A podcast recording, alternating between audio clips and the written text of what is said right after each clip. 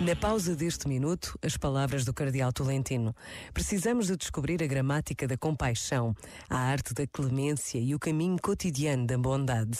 É verdade que podemos argumentar, não quero ser bonzinho, pois isso faz-me correr o risco de ser enganado pelos que dizem que precisam sem precisar.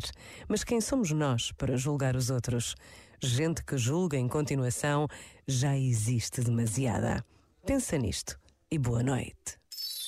Este momento está disponível em podcast no site e na app.